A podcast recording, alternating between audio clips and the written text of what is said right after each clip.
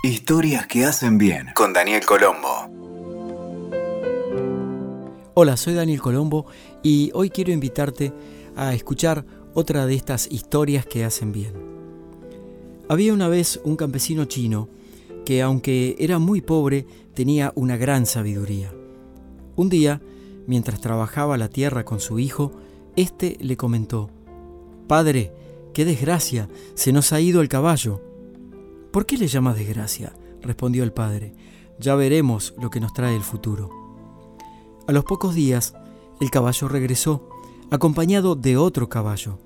Padre, qué suerte, exclamó esta vez el muchacho. Nuestro caballo ha traído otro caballo. ¿Por qué lo llamas suerte? preguntó el padre. Ya veremos lo que nos trae el futuro. El muchacho quiso montar el nuevo caballo, pero este, que no estaba acostumbrado a que lo montaran, lo arrojó al suelo y el muchacho se rompió una pierna. Padre, qué desgracia, exclamó el muchacho, me he roto la pierna. El padre, fiel a su sabiduría, exclamó, ¿por qué le llamas desgracia?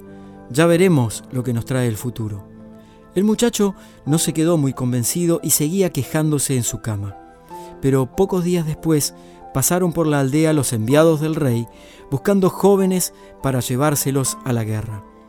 Llegaron hasta la casa del anciano, pero como vieron al joven con su pierna entablillada, lo dejaron y siguieron su camino. El joven comprendió entonces que ni la desgracia ni la suerte existen.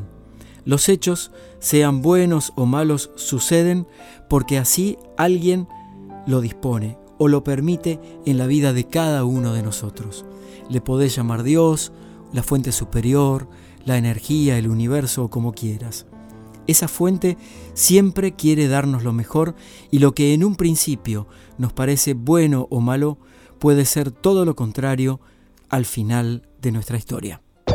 Escuchaste Historias que hacen bien con Daniel Colombo. WeToker. Sumamos las partes.